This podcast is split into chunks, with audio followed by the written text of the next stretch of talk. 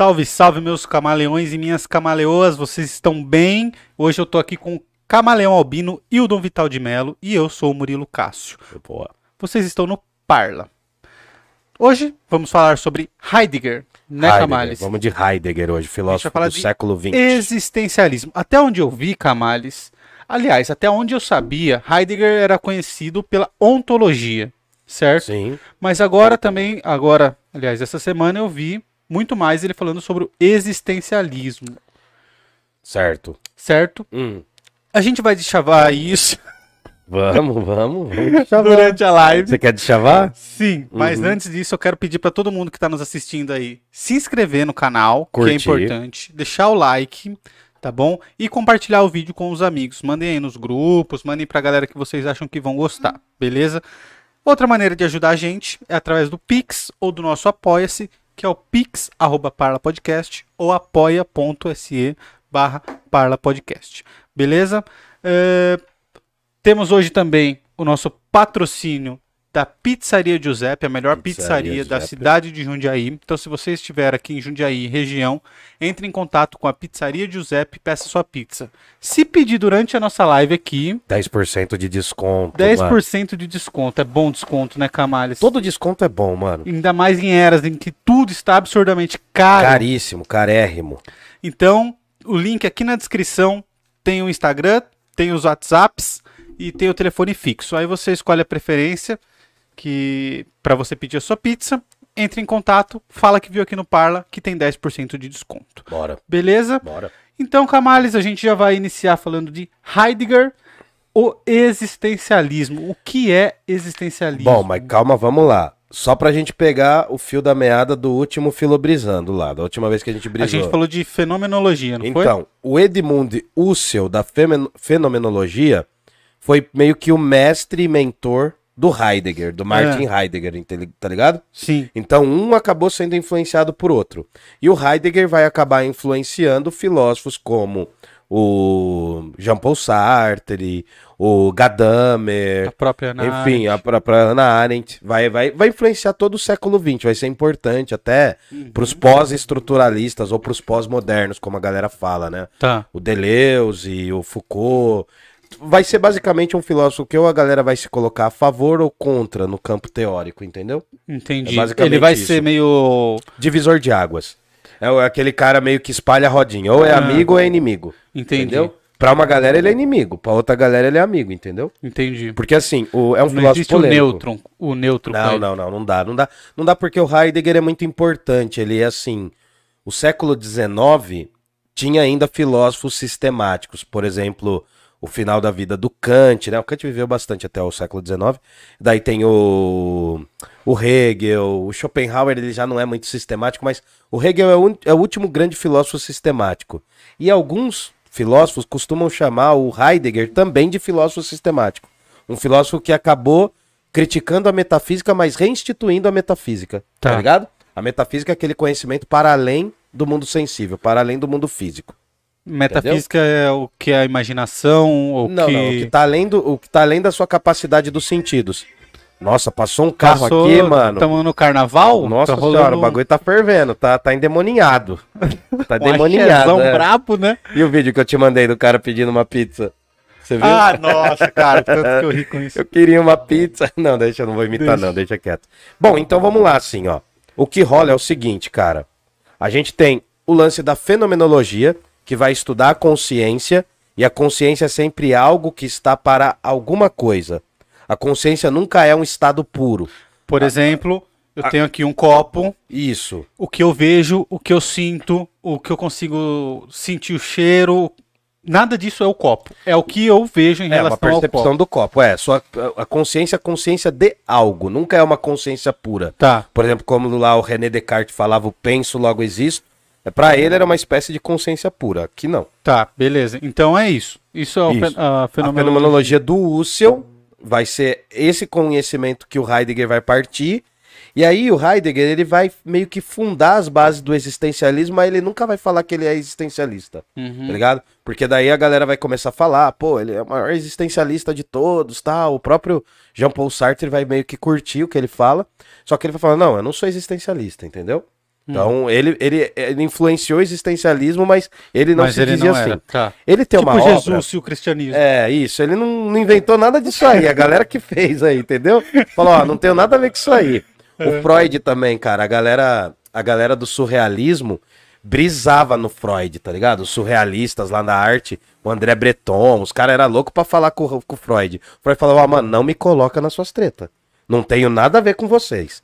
E aí o que que acontece, mano? O Heidegger, ele, ele nasce, ele nasce na perto uma cidade lá perto da Floresta Negra, na Alemanha, tal. Ele é um filósofo do final do século XIX, é 1885, e aí ele vai viver até 1972, se pá. Uhum. E aí o que que acontece, cara? Ele vai ter uma formação muito sólida na filosofia e ele vai ter um conhecimento também profundo na teologia, entendeu?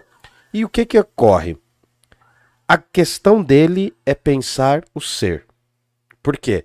Lembra que eu falei que no século XX, na primeira metade, na fenomenologia também falei, a filosofia vai estar em crise? Sim. A filosofia vai estar em crise. A galera falava assim: não, a filosofia é só um sistema fechado, que não faz sentido. Virou um sistema hermético, um sistema fechado nele, tá ligado? Que não se abre para entender o mundo. Teve uns filósofos muito bons que falaram sobre a vida, mas que estavam meio que sendo colocados de lado por uma parte acadêmica. Por exemplo, filósofos como Nietzsche, Schopenhauer e Kierkegaard, eles vão influenciar muito esses existencialistas também. Inclusive o próprio Heidegger. E aí o que acontece, mano? Ele lança uma obra que é muito grande, velho. É uma obra muito grande, assim. Que a gente até deixou na descrição do vídeo. Se você se interessar, chama-se O Ser e o Tempo. Né? É, das Sein und der Geist. Und der Geist. Und die Geist. Die Zeit. Né, em alemão. Quê? Peraí, deixa eu lembrar. Peraí, peraí, deixa eu lembrar. O ser é das Sein É. und die Zeit. O ser e o tempo. Tá. Zeit é uma palavra feminina em alemão. é o ser e o tempo. Tá aqui na Isso, descrição. tá na vídeo, descrição. Em português. Além dessa, desse, desse, desse livro, né, que foi lançado em 1927, e a gente está colocando uma descrição aqui, na descrição, o livro, né, com a tradução pela editora Vozes, a gente também deixou um livro que é a biografia do Heidegger, que é escrita por um cara chamado Rudiger Safransky, que ele fez três biografias muito feras, a do Nietzsche, a do Schopenhauer e a do Heidegger. O cara é brabo, hein? Cara, eu li a do Nietzsche e a do Schopenhauer. A do Heidegger eu não li inteira ainda. Mas a do Nietzsche era muito boa. Eu estudei na graduação, foi, foi, me ajudou bastante. E é uma biografia meio leve, assim, sabe? Ele coloca textos da filosofia misturado. Isso Então é é, interessante. E aí o que que acontece? Se você comprar pelo nosso link, você ajuda a gente. Isso, Então se você isso. quiser entrar no mundo do Heidegger aí, o ser e o tempo, que escrito em 1927, temos uma tradução da editora Vozes pra você e entra na parada lá. Bom, aí o que que acontece, mano? Filosofia em crise no século XX. Galera falando que filosofia não servia mais pra nada, que era muito hermético, que era muito fechado. O Heidegger fala: não, beleza, tá.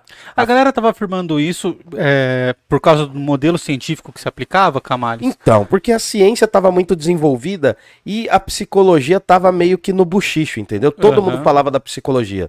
A psicologia tinha meio que ocupado o lugar Da de, filosofia? de da filosofia, sabe? Tava sendo meio que a mais contextualizada, falada, estudada. É porque assim, ó, na Entendeu? minha visão de leigo, tá? Hum. De, de achismos aqui, a, filo- a, a psicologia, ela me parece a filosofia aplicada, cara.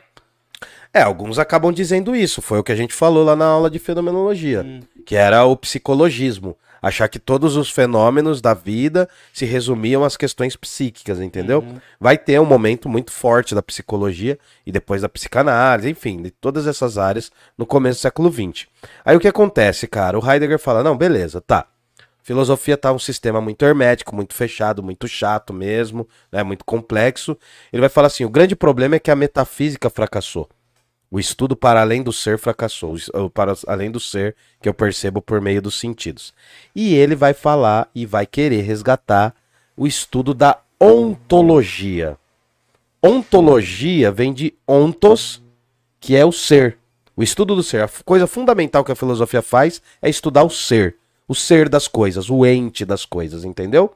É complexo, mano, porque o ser. O que, que é o ser? É, isso que eu ia perguntar É. pra você. O que é o ser? É a essência E de outra, algo. É o ser das coisas ou das pessoas ou dos vivos? Aí que tá a graça. O ser que estuda todos os seres, o ser que é racional é a gente. Então é um estudo da essencialidade humana.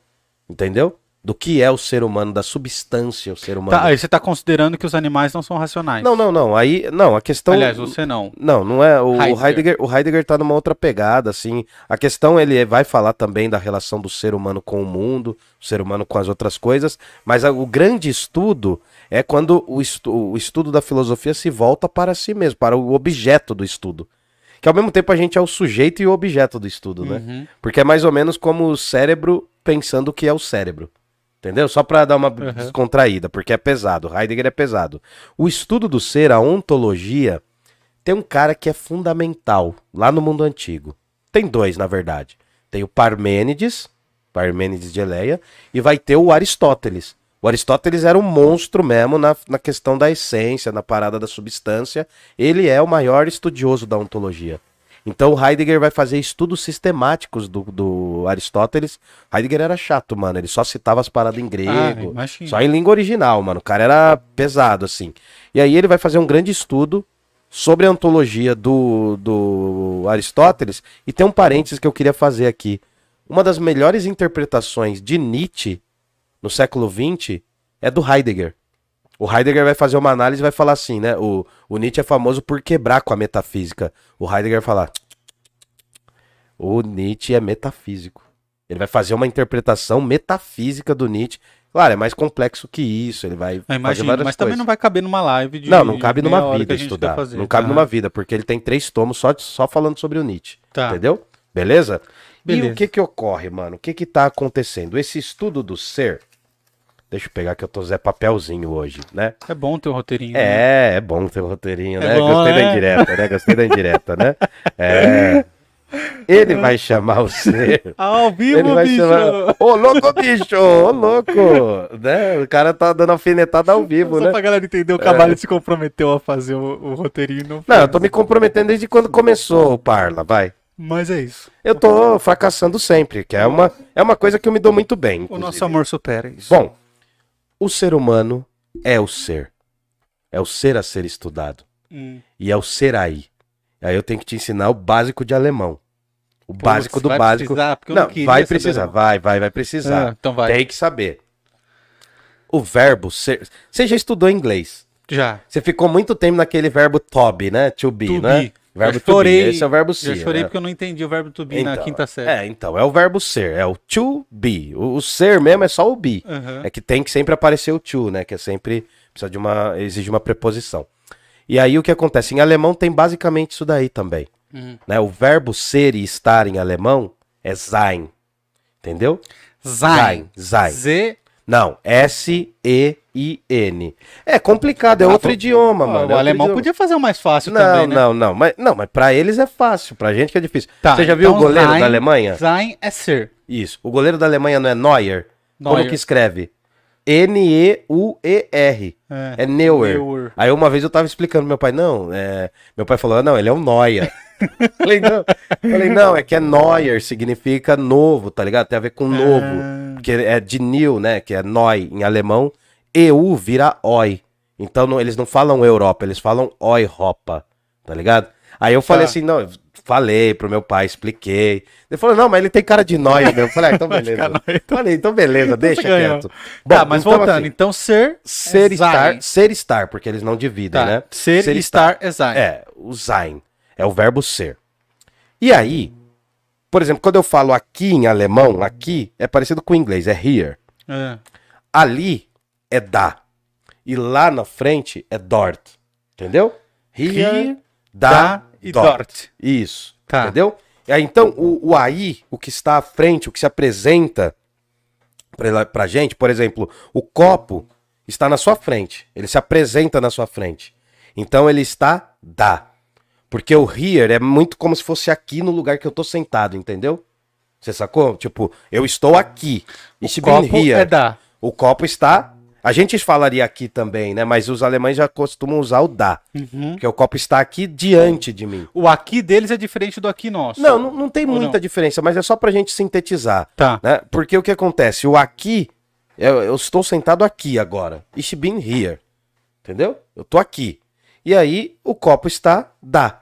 O copo está aqui do lado, ó. Tá na minha frente, tá diante de mim. Ele se apresenta diante de mim aqui. Eu, eu fiz com que ele se apresentasse diante de mim. Então é o ser aqui.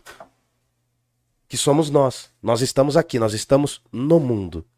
Tá, então Você entendi. entendeu? Nós estamos aqui. Então é Sein, Zain, vai. E aí ele pega o da, ele pega o. Não, Zain Nossa, tá da. foda hoje. Ele pega, ó, ele pega o da, que é o aqui, e ele coloca o da sein. Entendeu? E ele junta essas duas palavras, porque em alemão você pode juntar. O aqui ser. É, e aí o melhor seria, a melhor tradução seria ser aí. A galera costuma usar o ser aí. Entendeu? Entendi. Então ele tá querendo dizer é, o ser. É aquilo que se De, apresenta. de Pô, ser mesmo, do que se apresenta. E o, a, o, e o aí que ele fala é no mundo. Posso fazer uma, uma- um teatrinho? Pode. T- Tem um nóia aqui. Eu Tem um posso nóia apresentar. Eu posso apresentar? Eu posso Se ele apresentar? vir aqui, dá. Você consegue vir aqui, Noia? Não dá pra Você apresentar. consegue? Ó, Mandando uma pizzaria Giuseppe. aqui, ó, tá vendo Deixa eu aí, ver ó? se vai aparecer. Pera aí. Tá vendo, ó? Aí, abaixa aí. Ó, o ser aí, ó. Ele se apresentou, ó. Ele tá aqui. É ali porque olha, tá, bebê? Ó, o ser aqui, ele se apresentou. Tá. É o Dasein. É o ser aí. Eu sou da Zai. Isso. Dasein. Da Zain. Isso, ele se apresentou aqui, ó. Pode voltar agora. Obrigado. Vai lá, Pizzaria come... Giuseppe. Aí, ó. Só não quebra nada aí. Tá bom, viu? Entendeu? É, então, aí, viu só? O Dasein, o ser aí. O ser aí, ele tem uma relação com o mundo. Somos nós. Então a gente tá estudando a gente. Uhum. A gente tem uma relação direta com o mundo. Não é bem direta, mas assim, nós estamos aqui porque nós somos um ser jogado no mundo. E aí vem a parte legal da filosofia dele, que eu vou resumir muito, que é assim: você não escolheu estar aqui. É verdade. Você está aqui. Mas você tá. Entendeu? Você, você, É, é, o famoso eu não pedi pra nascer. você não pediu pra nascer, o seu papel era cuidar de mim, cuidar, Cuidar de, de mim. mim. Então, mas você é o ser aí. Hum, A partir do momento que você nasce, você é o ser aí. tá. Ficou claro essa parte? Porque é a parte mais Ficou. importante. Você podia resumir tudo isso aí no. Não, porque é o ser aí. no mundo, é o ser no mundo. Depois você corta então, mas é o ser no mundo, Tá entendeu? bom. Estamos aí, ser aí. E aí, o que é que acontece? Dispensável aprender alemão. Pra gente estudar o ser, a gente vai estudar a partir da existência desse ser, É, tá ligado? Porque assim, é não, mas é que todo mundo fala da Zai, entendeu? É uma Entendi. é uma expressão é conhecida. pra quando surgir essa expressão você já sacar. da Zayn. É, mano, que é bonito pra caramba, é bonito pra caramba ele explicando isso, entendeu? Enfim. Hum, tá. E aí o que acontece? A existência humana é marcada por duas coisas, né? O, o Heidegger ele não quer estudar um ser teórico. Ah, como seria um ser humano ideal? Como seria um É. ser humano numa condição Saquei. ideal de temperatura e pressão? Não, ele quer, ele quer estudar o ser concreto. O ser que existe no mundo. Mas ele vai ter um é problema, parte- né? Vai, por quê? Porque cada ser é um ser. Então, mas ele quer estudar porque ele entende que existe a, fati- a faticidade do mundo. O fato do ser no mundo, entendeu? Nós estamos no mundo. Você é um ser Tá. de fato, mano. Você Sou. existe como um ser real. Ó, você não tem que pagar conta? Tenho, Você não tem que viver sua vida? tenho, Você não namora, você não dorme, você não tem suas contradições? tenho. Ele quer pensar esse ser imbuído, cheio dessas coisas, da realidade. Ainda mano. que essas coisas mudem, há Ainda um limite é. no que mudam. Ou Ainda que- você, é, na- ou você namora ou você é solteiro. Assim, Então, não não, mas ainda, um, ainda que haja. um âmbito Isso. muito maior de leques pra você explorar. Que isso daí vai se chamar a facticidade da coisa, o fato da coisa. Tá, entendi. A sua existência é um fato. Não tem como você não ter nascido se você nasceu uma vez. Eu- Ele, ele, ele faz isso considerando tudo que cabe no ser. Sim, mano. Não, mas aí que vai ficar legal. Porque o ser de fato é o ser real, mano. É o ser do dia a dia, é que tá trocando ideia, que tá fazendo as coisas, pagando conta, conversando. Esse é o ser de comendo fato. pizza. Comendo a pizzaria Giuseppe. Só que existe o ser que é da transcendência, que tá para além. Mas não é um além assim, não é transcendência mística. Tá, A- beleza. A, transcendência é porque o nosso ser ele se projeta a algo. Você se torna algo. Você nunca é somente. Você tá sempre se tornando algo. Você entrou no, no curso de psicologia. Aham, Você está se tornando algo. Você é um projeto de ser nesse momento. Entendi. Entendeu? Então, levando isso até o último, porque imagino que eu tô me transformando agora, você tá se transformando agora Uhum. e estamos o tempo todo nos transformando desde que nascemos. É ir além do fato. O Wildon, o Wildon real, o Wildon do dia a dia, não é que, é que não fica parecendo assim um personagem, não é isso, mas o Wildon do dia a dia, o Murilo do dia a dia, fazem as coisas deles, cotidianas e blá blá blá, entendeu? Só que existe um lance de que transcende isso, porque mesmo você sendo um ser do cotidiano, você tem uma característica de transcendência, mas não é a transcendência como os filósofos entendiam, que está além do mundo sensível. A transcendência para o Heidegger é aquilo que você pode vir a ser. Tá, entendi. Entendeu? Então é, É é um só- negócio que você nunca chega. Não, depende, por exemplo, ó, é, são Tá, etapas. por exemplo, então, para o Heidegger, eu estou caminhando para me tornar um psicólogo. A partir do momento que eu me tornei um psicólogo, que eu me formei, peguei o diploma, eu sou um psicólogo. De fato. E aí isso você vai poder ser uma outra coisa. Você pode ser. Tá, mas um aí a minha questão é, é o seguinte: eu me torno um psicólogo de fato assim que eu pego o diploma ou assim que eu termino de assistir a última aula, por exemplo? Então, eu acho assim. Porque na minha, na minha concepção, do jeito que você está falando, a gente está se transformando o tempo todo. Eu acho que uma pessoa não vira psicólogo assim que ela termina a faculdade, por exemplo. Ela vai a- precisar estudar ainda mais. Mas a graça dele ao falar isso é que aí ele abre a a- o leque para os ex- existencialistas que vão vir depois dele. Por quê?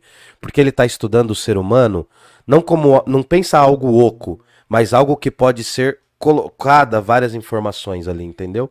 Então você se torna, não quer dizer, não tem um ponto específico. Você se torna psicólogo quando você tomar posse daqueles tipos de conhecimento. Entendeu? No momento em que você se sente preparado para isso, o diploma não vai referendar quem você é. Não quer dizer que só o diploma depende para você se formar, mas o processo de aprendizagem, esse processo de vir a ser no mundo, esse processo de tomar posse do seu projeto de vida, é o projeto existencialista, entendeu? É a, é a noção de que o ser humano, ele não vem pronto no mundo, mas também ele não vem oco. Ele vai se tornando coisas. Você vai se tornando, mano. Eu primeiro, primeiro eu me tornei um humaninho que, que estudava no fundamental, depois no médio, eu fui me tornando Entendi. coisas. Então, assim, ó, ao mesmo tempo que a gente tá sempre em transformação, a gente tá sempre se transformando em coisas. Porque a gente tá sempre se projetando, mano. No dia que você se formar, você vai falar, pô, beleza, e aí, tem um diploma, eu não posso ficar aí parado. É a música do Ouro de Tolo do Raul Seixas. Aham. E aí, mano, conquistei tudo que eu queria. E agora? O que, que você vai fazer com esse diploma? O que, que você vai fazer para além do fato? Porque uma coisa é quando ela está, né, acontecendo, tá num projeto de vir a ser. Outra coisa é quando ela se torna aquilo ali. Ela realmente realiza aquele momento. Entendeu? Entendi. Sacou? A galera do chat vai mandando aí, porque no final eu vou ler todos os chats que tiverem aqui. Nós temos a modalidade do super chat também. Quem quiser mandar pra gente, isso nos Faz o ajuda muito. superchat. Mas a gente vai ler de todo mundo, ainda que não seja um super chat, tá bom? Super chat seria só pra ajudar mesmo. Isso. É, deixem o like aí, que isso ajuda muito a gente. A gente está fazendo uma modalidade aqui que é o seguinte: o, o conteúdo do chat é exclusivo para quem está aqui no ao vivo, tá? Então, a hora que a gente terminar aqui, eu vou encerrar e aí a gente já vai continuar só com a galera do chat, tá? Depois eu vou excluir isso. esse conteúdo, porque é um conteúdo exclusivo para quem vê no ao vivo. É, Então vão mandando perguntas aí, vão fazendo suas anotações. Se vocês não estiverem entendendo, pode mandar, porque depois a gente continua aqui com o nosso chat. Legal? Podemos continuar, Camargo? Bora, bora, bora. Bom, Eu a tava te graça... Não, a graça da coisa é que é como se. Eu, eu vou falar, vai ficar muito clichê, mas não há um sentido na vida. Ó, O sentido é que você molda esse sentido. Entendeu? Você dá sentido à sua existência. Por exemplo, durante muito tempo, ser professor de filosofia era o que dava sentido pra minha vida. isso. Hoje eu já busco um outro projeto de ser. Entendeu? Entendi. A, a a existência, a exi- é que eu não quero falar existência porque vai parecer o Sartre, que é o próximo que a gente vai ver. Mas a, a, a questão do ser é porque o ser ele se torna o ser. Entendeu? Ele, você não nasce pronto. Não sei se é muito básico falar isso, mas a gente se torna. Então você vai se tornar psicólogo a partir do momento que você absorver aqueles conteúdos e para referendar isso tem o diploma. Uhum. Mas o mais importante não é o diploma, o mais importante é o processo da coisa, porque você dá sentido ao seu ser. É, dá você, sentido ao design. é possível eu me tornar o não ser? Por exemplo, eu, eu ao me tornar um homem adulto, eu deixo de ser o jovem. Então, mas aí tem uma possibilidade que gera impossibilidade. Qual? Tem uma possibilidade que anula todas as outras possibilidades. A partir do momento que essa possibilidade se torna aquilo, todas as outras possibilidades viram impossibilidades. A morte. A Calma, morte, a morte, a morte está no campo de vida de todos os seres. Ela é uma possibilidade a todo momento. É A partir do momento que ela se torna real, ela faz com que todas as outras possibilidades se tornem impossibilidades. Impossíveis. Porque a partir do momento que você é o não ser, né? Pensa lá no Hamlet lá, ser ou não ser, eis a questão. A grande discussão do, do Hamlet lá é sobre se ele existe e perpetua sua vingança ou se ele desiste de tudo Aham. e se mata ali. Entendeu? A grande dinâmica dali, a profundidade psicológica, entre aspas, ali do, do Hamlet é essa. E aí, vamos pensar o Heidegger, traz pro Heidegger. Há uma possibilidade que anula todas as outras coisas, que é a possibilidade da Da morte. morte. E a possibilidade da morte é o quê? É uma constância. Parece que é um filósofo assim, ai, tristinho, ele é meio emo, né? Não. Mas, cara, é justamente o contrário, porque É, ele tá falando. enxergar do contrário. A partir do momento que você toma consciência de que a morte é a grande possibilidade que marca todas as coisas, você vai criar um projeto de vida. Você vai criar. é, parece projeto de vida, parece que é projetinho de academia, né? 90 dias, Não, 120 mas eu dias. entendi o que você tá É, falando. mas a gente tá precisando mesmo, né? Tava Enfim. precisando, obviamente. Então. Você tem uma academia em Jundiaí, quer patrocinar? Seria legal, né? Vamos ver se Seria. o projeto dá certo. de Sócrates na academia todo dia Eu vou, fantasiado. eu vou, mano. Se tiver uma academia que banque um mês, eu vou. Imagina você fazendo um leg press, aquele que De abre e fecha, aperta. Isso, isso. Bom, e aí o que que acontece, mano? Tem duas formas de você encarar a morte. Pro Heidegger. Pra gente resumir. Tem duas formas. Há a possibilidade de se encarar a morte, Sim. porque não tem o lance de quando a morte chegar você não está não, ela é mais. inexorável. Ela é inexorável. Ela é inexorável. Você não vai encontrar a morte. Não, não, não. Ela que te encontra, beleza. Mas tem duas possibilidades de você lidar com a morte ao longo da sua vida. Entendeu? O lance da indiferença. Que é o que todo você mundo pode faz. ser indiferente. Você pode simplesmente a distanciar isso daí de você. Ah, fulano morreu. Ah, tá bom, tal. A gente, na verdade, a gente vai postergando, né? A gente não quer pensar porque ela é o mal irremediável, é, a coisa irremediável. Você sabe que eu, eu tô lendo um livro e ele fala justamente disso eu comentei na live, né? De, de planos. Então, A mulher, ela tem um câncer e ela sabe que ela vai morrer em seis meses. Aí, tipo assim, ó, a gente faz planos pra vida considerando que a gente vai morrer com 100 anos, né? E aí você faz um plano mega longo.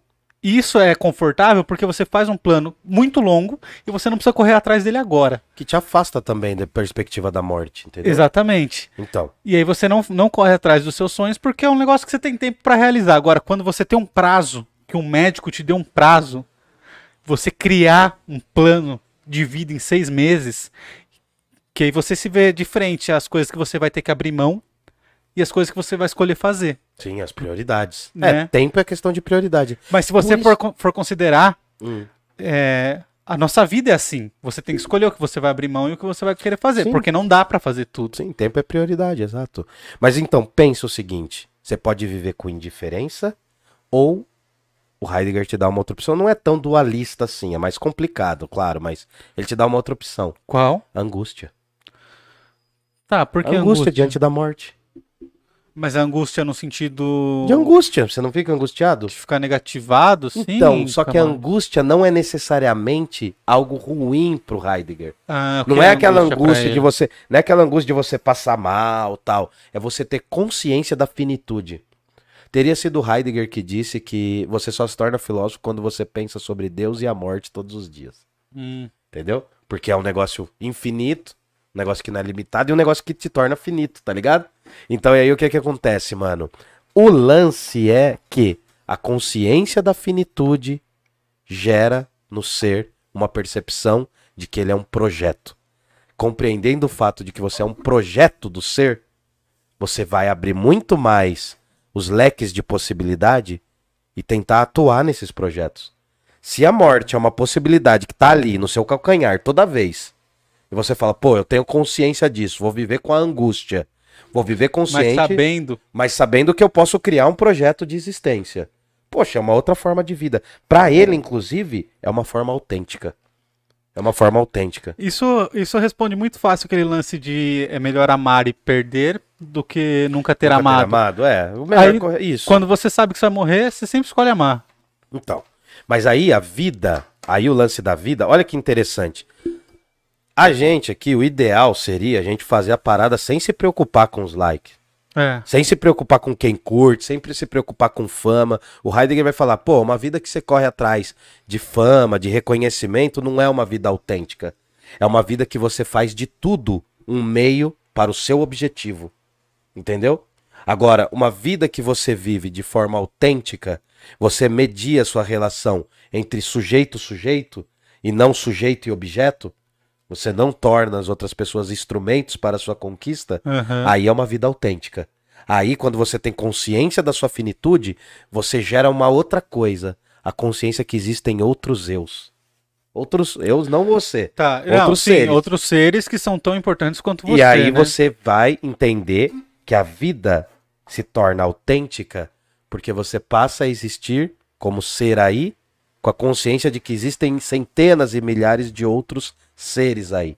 A sua relação com o mundo é uma relação mediada quase como sujeito-sujeito, digamos assim. Tá? Eu não vou falar bem isso porque tem um outro grupo de filósofos que trabalha essa questão. Tá, Mas saquei. entenda que a sua vida é autêntica se você dá um sentido à sua vida, você cria um projeto de existência e você convive com a angústia. Não é aquela coisa de apagar a morte da sua expectativa. Agora pensa, mano. A gente cada vez mais se distancia da morte. Sim, é verdade. Entendeu? A gente, as pessoas morrem em hospitais distantes da gente, entendeu? A gente distancia a morte do nosso cotidiano. A gente vê um filme de violência, com violência, centenas de personagens morrendo. Não, Mas a gente distancia isso do nosso esses cotidiano. dias viram um vídeo da onça matando a capivara, cancelaram a onça. não vi essa, não vi essa. Não vi essa. Cancelaram a onça Não porque ela matou a capivara. Não vi essa. Porque ela é Ah. muito mal, né, mano? Porque ela comeu a Sim. capivara. É, então, a lei da natureza não é a nossa lei. Mas o que acontece? Mas é, esse, tem muito esse lance de você ficar chocado. Porque você não tá mais acostumado a ver, né? Então, mas a, a, a vida autêntica é a vida que te convida a viver um projeto de ser, um projeto da sua existência. O ser está aí no mundo, quando ele cria consciência angustiante de que ele vive para a morte, ele vai poder ter uma escolha de justamente viver para a vida. Eu sei que eu transformei o Heidegger em autoajuda, mas era isso. Cara, muito bom. Gostei demais, Camales. Ah, a vida é o cuidar, é o ato de cuidar. Quando você cria a consciência do ser aí, você vai ter um cuidado para o seu projeto de vida. É mais ou menos como se você pegasse assim, ó, um bebezinho que é você mesmo, tá ligado? E Hum. cuidasse. Cuidasse de uma outra forma. E se você tem uma relação de cuidado com o ser, que é o seu projeto de vida, você vai ter uma relação de cuidado com os outros seres. Aí a relação com o mundo muda. Esse é o primeiro Heidegger. Vai ter um segundo Heidegger que vai ter uma mudança, vai dar uma guinada teórica e vai pensar outras coisas. Que É. aí ele parte pra ontologia. Ele não, não, outras aqui ele tá na, na ontologia porque ele tá falando do estudo do ser, mas ele vai dar uma outra caminhada. Tá. Esses filósofos do século XX, inclusive, e aí eu fecho, alguns deles, a maioria deles, eles têm essa coisa do primeiro filósofo e o segundo filósofo dentro deles mesmos. Uhum. Porque eles têm uma mudança. Pensa o seguinte: o Heidegger, ele foi vinculado ao nazismo por um tempo. Ele, foi, O Heidegger, ele teve o cargos, Então, né, ele teve cargos importantes em, em- em universidades importantes. O Heidegger foi um filósofo relevante, foi um filósofo muito importante, um teórico muito poderoso, muito, muito sábio também. E ele vivenciou o- a primeira metade do século XX, mano. Primeira metade do século XX. Primeira Guerra Mundial, Revolução Russa, a, desvalori- a maior desvalorização do século XX na economia foi na Alemanha pós-guerra, pós-primeira guerra. Teve a quebra da Bolsa de 22, teve a Segunda Guerra Mundial, o cara vivenciou o período da Guerra Fria, o cara vi- vivenciou, cara, o século XX nas suas, nos seus momentos mais dramáticos, tá ligado? Uhum. E ele é o ser aí. É o filósofo da Floresta Negra. Ele é chamado disso. Porque ele nasce na região da Floresta Negra. Pô, show. Schwarzwald. Gostei muito, Camales. Eu vi vários Aí vídeos era hoje de Heidegger, não tinha entendido, e agora eu entendi. Aliás, eu acho que eu entendi, minimamente. É, é pensar a angústia do ser aí. Eu gostei demais. Eu quero agradecer todo mundo que assistiu aqui. Mandem suas perguntas aí, porque agora a gente vai ler todo o chat aqui, tá? Vamos conversar. Para as pessoas que não estão ao vivo, que estão nos assistindo depois, deixem seu like, curta aí, se inscreve, compartilha com os amigos e procure nos acompanhar no ao vivo. Porque a gente tem uma vida inautêntica, segundo Heidegger, e a gente quer a fama. Exatamente. É uma justificativa filosófica. Eu não quero a fama, eu só quero pagar minhas contas, É. Cavales. Ah, isso, esse é difícil, esse é difícil. E, bom, quero agradecer a todo mundo. Considerem nos assistir no ao vivo, que é todas as terças e quintas. Terças a gente comenta sobre coisas groselhas e quintas a gente tá mais filosofante. É, não é, não é necessariamente groselhas, né, Camalhas? A gente pega alguma coisa Ah, e faz uma análise pop, um pouco né? mais profunda sobre ela. No último a gente falou do filme O Homem do O Norte, Homem do Robert Norte, né? X. Fizemos a relação, que é a história do Rei Leão, a história do Hamlet. E teve um ex-aluno meu que falou assim: o Homem do Norte é o Conan o Bárbaro para as pessoas cultas. Eu achei Verdade. genial, mano. Achei Genial mesmo. Eu falei, eu gostei do filme, mas eu achei genial, Porque mano. eu falei pro Camalha a hora que eu cheguei aqui que era um filme de grito, Sim. que o cara só grita. E. e, Cara, eu, eu achei tosco o, o ator principal, eu não gostei, mano. Ô, louco, velho. Cara, você já viu ele sem a caracterização? Não. No final ele fica meio emo mesmo. Ele É, fica meio nirvana. Não, enquanto assim, ele tá com o fica- cabelão e com a barbona, tá Aham. legal. Mas depois, ele fica, com uma é, cara de depois pagalante. vira- é, depois ele vira vocalista do Nirvana. Aí ele fica gritando com, com aquela cara de pagalanche dele lá e apanha pra um idoso. Uhum. É isso que acontece. Resumiu o filme. 90, mi- 60 milhões de dólares, o cara resolvia um filme. É. Beleza? Bom, então pra galera que tá no chat, a gente vai só encerrar A gente aqui vai mais forte. e já continua. Então não saiam daí, tá bom? Um abraço, um beijo a todos. Jundiaí, não tem heróis. Vida Longa ao Parla Podcast. Tchau.